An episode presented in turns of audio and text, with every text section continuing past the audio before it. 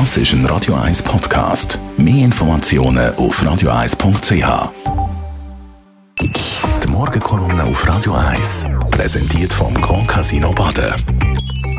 Grand Casino Baden.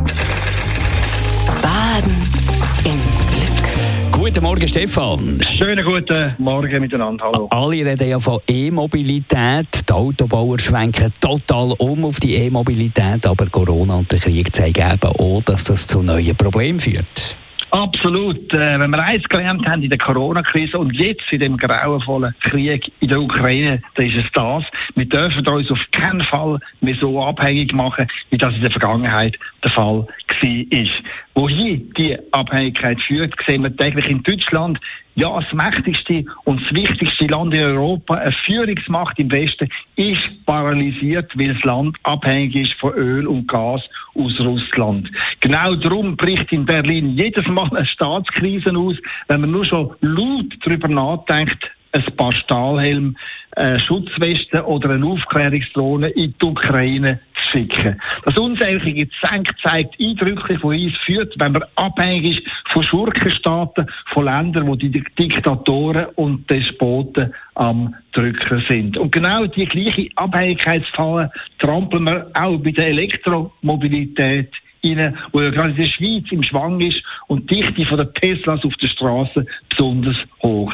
Heute reden alle nur noch von Elektroautos, wo schon morgen sollen Verbrenner und Hybrid verdrängen auf unseren Straßen. Und die Autobauer in Europa und vor allem in Deutschland, die überbüden sich mit Ankündigungen, ab wenn sie nur noch Elektroauto in ihren Showrooms haben.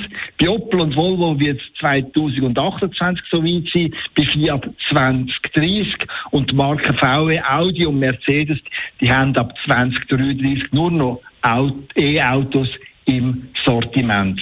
Nur ob dann der Strom und die Werkstoffe auch noch aus nachhaltigen Quellen kommen, darüber wird im Elektro-Taumel gar nicht geredet. Und dann muss man sehen, dass viele Schlüsselmaterialien, zum Beispiel Kupfer, Lithium oder Nickel, genau aus drei Ländern kommen, nämlich aus Russland, aus China und aus dem Kongo. Und bei diesen drei Ländern schlicht mich ganz ehrlich ein mulmiges Gefühl, wenn ich den Chefs von diesen Ländern keine Sekunde über den Weg traue. Sie sind unberechenbar, sie interessieren sich nicht für fairen Handel und von den Menschenrechten müssen wir schon gar nicht reden. Das sind China, Russland und der Kongo etwa auf dem Niveau von Syrien oder vom Iran. Nur im grossen Traum von der Elektromobilität werden all die unappetitlichen Hintergründe einfach verdrängt. Dabei, lehrt eben die Erfahrung von der letzten Monate, wir müssen bei der Mobilität vielgleisig fahren und eine breite Palette von umweltschonenden Antriebstechnologien verfolgen. Klar, elektrisch ist ganz wichtig, aber es gibt auch Biofuel, es gibt synthetische Treibstoffe, es gibt Wasserstoff und dann auch noch hocheffiziente Verbrennungsmotoren. Wenn wir aber jetzt wie VW, Opel oder Audi nur noch auf eine einzige Technologie setzen und damit auf Schlüssellieferanten, die in Gaunerstaaten hocken, dann fahren wir garantiert in die nächste Abhängigkeit rein. Eine Abhängigkeit, die uns früher oder später wird wieder einholen werden. Die Morgenkolumne von Stefan Barmettler, Chefredakteur von der Handelszeitung, die kann man nachlesen bei uns im Netz auf radio1.ch. Die Morgenkolumne auf Radio 1.